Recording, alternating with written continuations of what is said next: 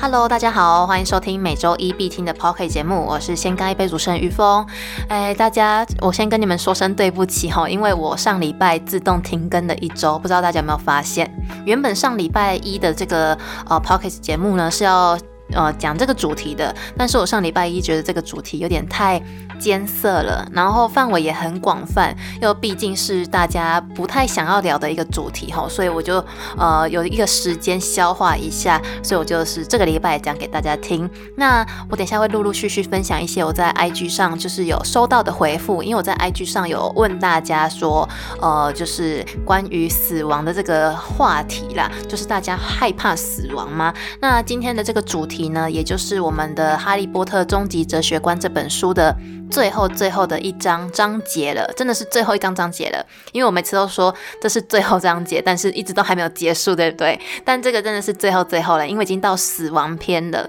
我觉得《哈利波特终极哲学观》这本书，呃，很厉害的是，它就是呃很完整，它从。啊，我们刚才前面有讲过灵魂呐、命运这些嘛，从一个无到有的状态，然后再从有到无，就是现在是要讲死亡的议题。那它中间其实包含了很多哲学跟社会学的议题，像是我们之前有讨论过的，呃，像是同志的议题呀，或者是政治上的议题啊，我们都有讨论过。如果你们有兴趣的话，可以往回听之前的集数。那今天这集呢，就是呃，我们要来探讨说，呃，为何呢，哈利跟苏格拉底一样吼，他们选择去赴死。那我先跟大家分享一下为什么苏格拉底会死哈，嗯，苏格拉底的整个死亡的过程啊，他的事迹啊，跟呃原因，其实有一本著作，你们可以去参考看看。那这本著作呢，叫做《苏格拉底之死》，是柏拉图在苏格拉底死后而著作而成的一本书，这样子。那在里面有讲到说，在啊当时的呃希腊有一个非常著名的战争，我们在历史课本上也有学过的战争，叫做伯罗奔尼撒战争哈。那这场战争呢，其实打了非常之久，我记得好像有，嗯，好像有三十几年吧。对，好像从西元前啊四百三十一年开始打，打到呃忘记几年了。总之就打了很久这样子，是一个斯巴达跟啊雅典的一个长期的抗战哈。那在这场战争呢，其实有很多的小战争。那一直以来呢，都是雅典人处在于劣势啊，因为我们可以从历史课本得知哈，后来是斯巴达赢了嘛。但这场战争之中呢，有一个非常著名的战争叫做呃阿金努西海战哦，又叫做阿吉纽西海战。那这场海战呢，是雅典人运用了大量的战术，而且获胜。那这点呢，也让雅典人带来了一丝希望哈。但当时呢，因为刚好天气不佳，又加上战略的考量，所以海军呢来不及去救那个落水的幸存者。又加上呢，他们没有去回收，就是死者的遗体，这是一个雅典人非常注重的一个传统吼，就是他们呃遗体一定要送回来雅典这样子。那这两点呢，就让雅典人非常的愤怒，所以集体呢起诉这个呃领军的十个将军。那刚好当时就是担任公民大会的主席，刚好就是苏格拉底。那这也是他一生中担任过唯一一次的公职。那在这场呃大会之中呢，他就坚持己见吼，他。拒绝投票这个呃表决这个呃八个将军，那为什么剩下八个呢？因为有两位就是在群情激愤之下哈，就是在回到雅典之前呢就先跑路了。那苏格拉底的理由呢，他就是觉得说这次的判决不符合呃雅典的法律，所以不能集体的起诉，应该要让就是被告有时间来准备辩护这样子。但但已经陷入狂热的公民大会哈，就是不理会苏格拉底的反对，那会议就是。持续进行，最后呢，就是经投票表决，将所有的将军就判处死刑。那在这场呃公民大会，我们可以看见呢，就是呃苏格拉底真的是一个非常理智啊，然后不畏惧群众舆论的人哈，但是有点太过于正义了，就是会被弄死这样子。就是只有他在意啊逻辑啊、法则啊、正义啊，但也是因为他这样子的呃折善固执啊，跟善于言论的辩论，所以因此就是得罪了不少人。那特别就是在政治上。但我觉得苏格拉底也不是一个得理不饶人的人呐，他其实主要不是为了辩倒对方哈，他其实就是想要得到一个真理，他觉得真理是可以在推理之中或者在辩论之中可以得出的。如果对方没办法给他一个合理的解释哈，他就会不断的提出一个问题来质疑他的理论。那这样子的话，就会让人家觉得很讨厌。像苏格拉底哈，他会经常到市场上跟人家讨论哲学。那他讨论的方式也非常的特别哈，我们叫做苏格拉底式对话。那他就是会呃很谦卑吗？还是假装谦卑？就是他会呃。就是他会问人家问题啦，那这个问题呢，就是会看起来好像很幼稚、很愚蠢这样子。例如说，他会问说，呃，什么是勇敢？那你觉得你做这件事情的目的是什么？这样子，然后他还会顺着对方的回答继续追问下去，就是会这样来来回回一直问下去哈。那如果对方不是一个呃道德非常坚强的人，或者是呃可能想得非常清楚的人，或者是对，就是如果他没有想得很清楚的话哈，他的答案。就会破绽百出，这样子会有点问到人家觉得很烦，然后问到人家觉得心里发寒。我觉得我好像也有这个呃苏格拉底式的呃特质，诶，就是我有时候在跟人家聊天的时候，嗯，我不是真的不知道。但有时候是真的不知道啦，然后就会想要借由我的提问，然后去问出一个东西。但有时候真的不是一个不知道的状况，有时候是，嗯，我觉得这件事情好像有点不在我的。道德的认知之下，然后我就会一直提出一些道德的质疑哈，但我不会很凶啦，我可能就是会啊让他去思考说他自己为什么要这样做。那如果真的是哦非常非常坏的人哈，他可能对于这种问题的提问呢，他会觉得他会觉得很烦，他会觉得说嗯就是太正义了这样子。那苏格拉底有一句名言啊，叫做“呃，我所知道的一切，就是我对一切的皆无所知”。那从这句话呢，我们可以看到说，嗯，他的公谦其实来自于说他对无知的一个自觉。但其实这样的行为在别人眼中是一个狂傲的行为哈，因为他借由他的提问，借由他的发问而呃坦白的揭露了别人的无知这样子，所以这样就很真的很蛮容易得罪人的。那他后来就是因为呃。在政治上得罪过太多人，所以就呃被处服死刑这样子。那原因呢，其实很多啦，都被冠上一些就是虚无的罪名，像是呃不相信有神啊，或者是呃可能呃败坏青少年思想啊等等这种罪名哈。那我们再来对比一下《哈利波特》这本小说哈，呃这本小说呢，在死亡的圣物之中，呃哈利有死过一次，不知道大家有没有记得，就是哈利。当时知道自己身上有伏地魔的分灵体，所以他就选择去赴死嘛。在那个禁忌森林的时候，伏地魔就对他用了索命咒哈，阿瓦达卡达巴，大家有记得吗？为什么阿巴达卡达巴会背这么熟哦？因为我最近在玩魔法觉醒，然后魔法觉醒里面的卡牌就啊索命咒这样子，所以就很常出现阿巴达卡达巴。然后我又有去查说阿巴达卡达巴怎么发音哦。我为什么要背这种奇怪的咒语啊？跟大家分享一下小故事好了。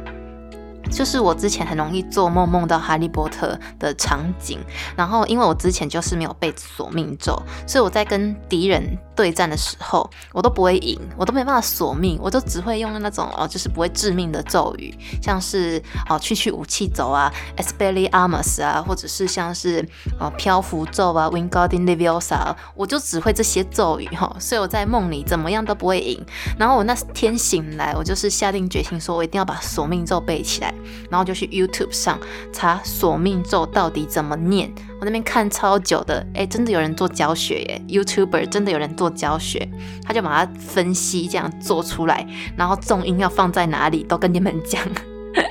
就是阿瓦达卡达吧，应该是这样子啊，然后对我就背起来了，好，就是安插了一个小故事哈，不要理我没关系，那我们跳回来哈利波特这样子。就是在《哈利波特》里面呢，我们有看到说，就是哈利其实跟苏格拉底一样，他们都是自愿去赴死的。虽然说我们刚刚讲到，呃，他苏格拉底是被处死刑的嘛，但苏格拉底在这场死刑过程中呢，他其实都没有去抗争太多，他都没有说，哦，你不要判我死刑，我真的不是这样的。他非常坚决己见哦，他就是这样。那你们要判死刑就判死刑，甚至呢，就是他也没有在呃抗争他要服死的。这件事情哈，他甚至觉得死是呃一个手段，就是一个算是一个比较强烈的抗争手段啊，呃，抗议手段这样子。那既有死呢，也可以让世人留下一个深刻的呃历史印象。那我们也可以看到说，在呃死亡的圣物那个那一集，后来哈利不是死过一次嘛？那伏地魔就是当时是呃就是带着哈利回到带着带着哈利的遗体回到那个霍格华兹的时候，其实很多学生都是。一起哈利的信念，就算哈利死了，他们还是呃站在哈利那边，所以哈利没有白死，他就会像苏格拉底一样，成为后人的典范，然后为这个社会哈建立了一个啊道德良善的社会。那在《哈利波特》这本书中，我们也可以看到说，呃，伏地魔呢，其实就跟当初要处死苏格拉底的那群辩士一样，吼，他们都认为说，公正跟有道德的人呢，在获得益处上，总是比不公义的人少很多，就是。不道德这件事情呢，带给了他们很多好处，这样子，因为透过不道德的手段，他们更容易去取得权利，更容易取得财富跟享乐，吼。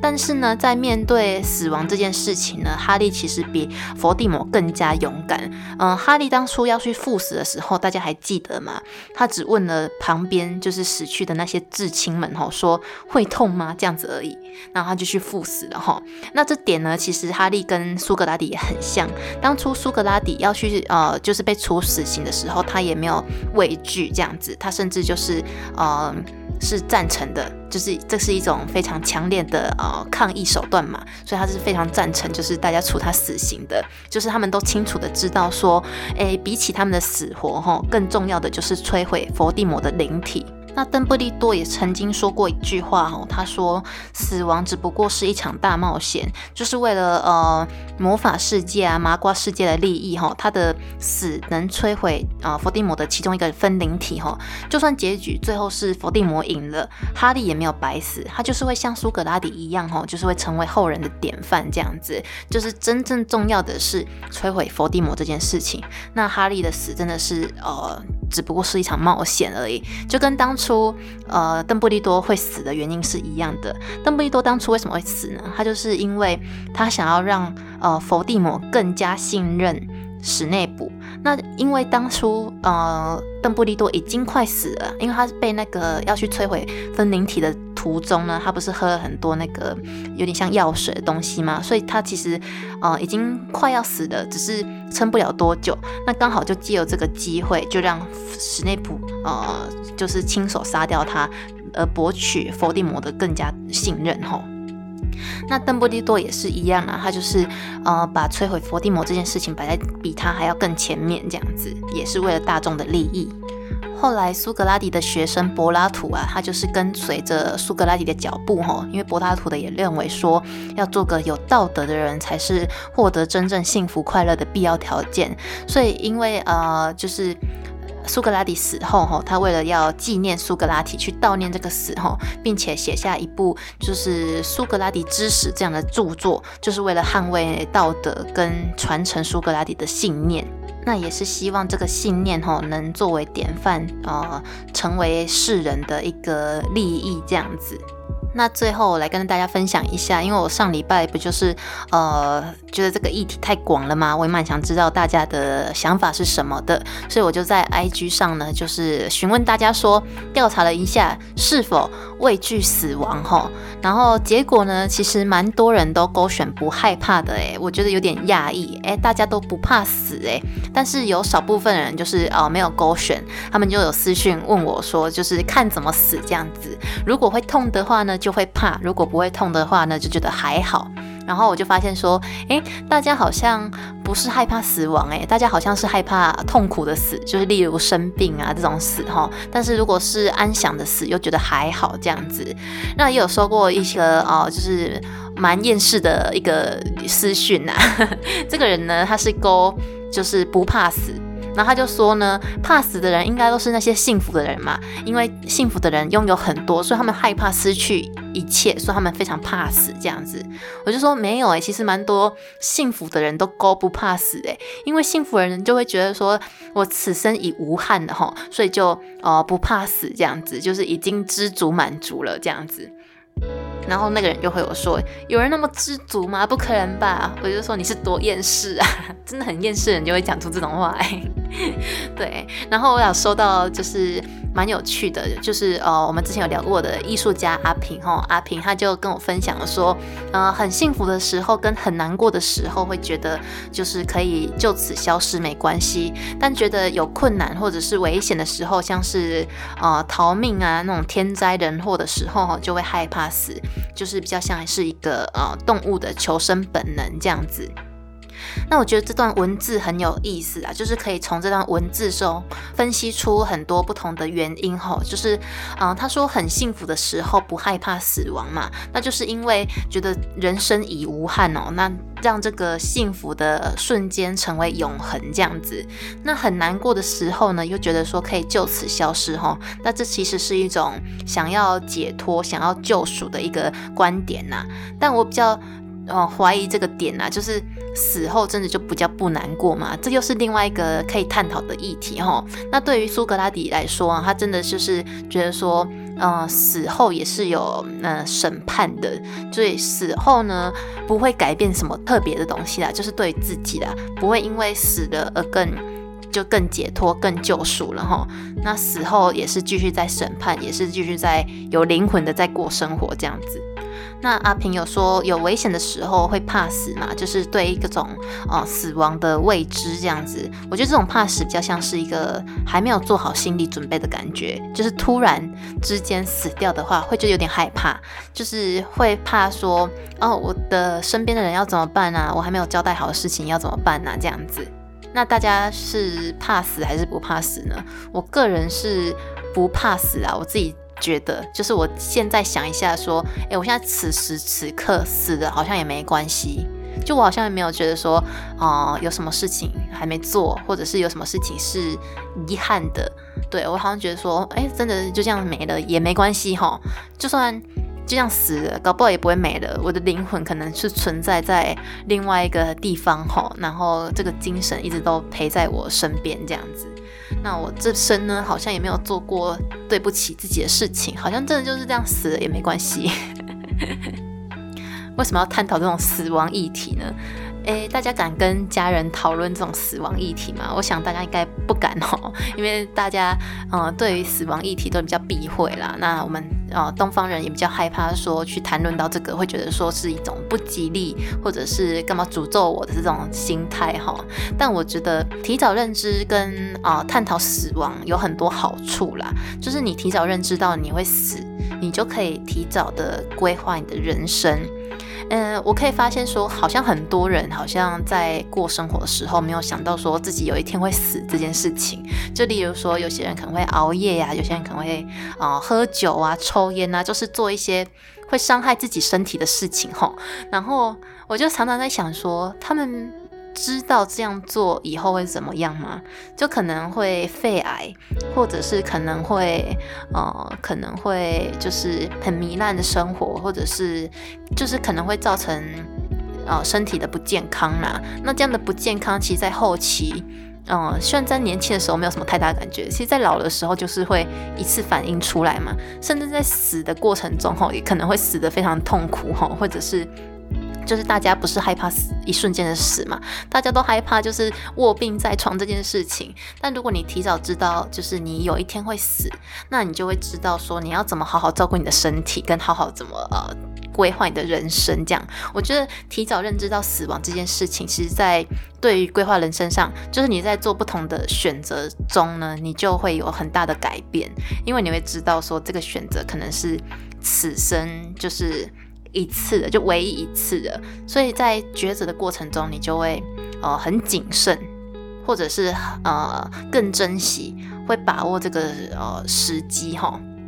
但往另外一面想，就是如果比较道德没有那么呃良善的人呢，在做决定的时候，他们可能也会想说啊，反正都要死了，就是做这个决定也不会怎么样的那种感觉。这是呃，如果要讲哲学面来讲，就是可以分成呃积极的虚无主义跟消极的虚无主义。我们之前有提到过啦，就是积极的虚无主义者呢，他们就会觉得说啊，人生就这么一次呢，我们就是要创造它的价值。但是消极的虚无主义者呢，他们就会觉得说，哦，反正人生就这么一次，那我们就摆烂就好了，我们干嘛活得那么呃正面，我们干嘛活得那么辛苦哈的这种意思。那我觉得啊，也是可以连接到，如果提早认知到死亡的话呢，人生就不会有太多的遗憾。我最近就是在听那个。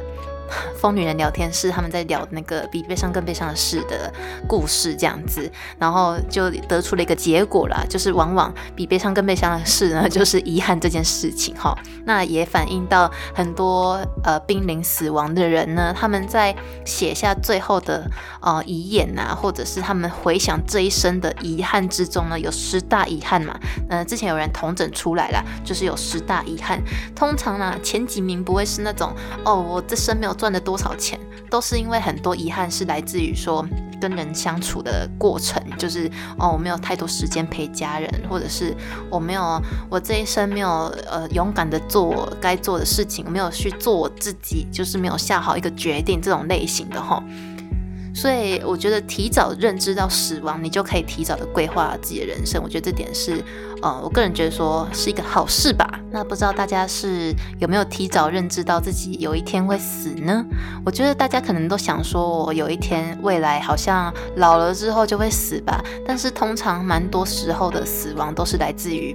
突然的，就是意外的死亡，就是人生真的很无常哈，不知道什么时候会发生什么事，所以呃，大有人有句话叫做一期一会啦，就是把呃每个人当做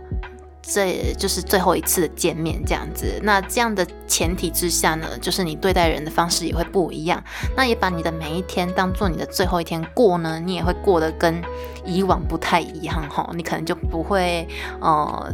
耍废啊，或者是你可能在生气的时候不会破口而出什么脏话啊、难听的话啊、伤人的话啊，因为你会知道说，我这一天就是我最后一天哈，我不能这样做，我可能会有一些遗憾哈，所以尽量啦，不要让自己在人生中留下太多遗憾。那我觉得认知死亡这件事情对我们来说是一个好处。好，那我今天的 podcast 就到这边结束了。那喜欢我这集 podcast 的朋友呢，再帮我到 Apple Pay 上打五颗星的评价，那分享给你所有的好朋友。那也欢迎都到我的下方给我一些你们的想法哦。好，那我们下集见啦，拜拜。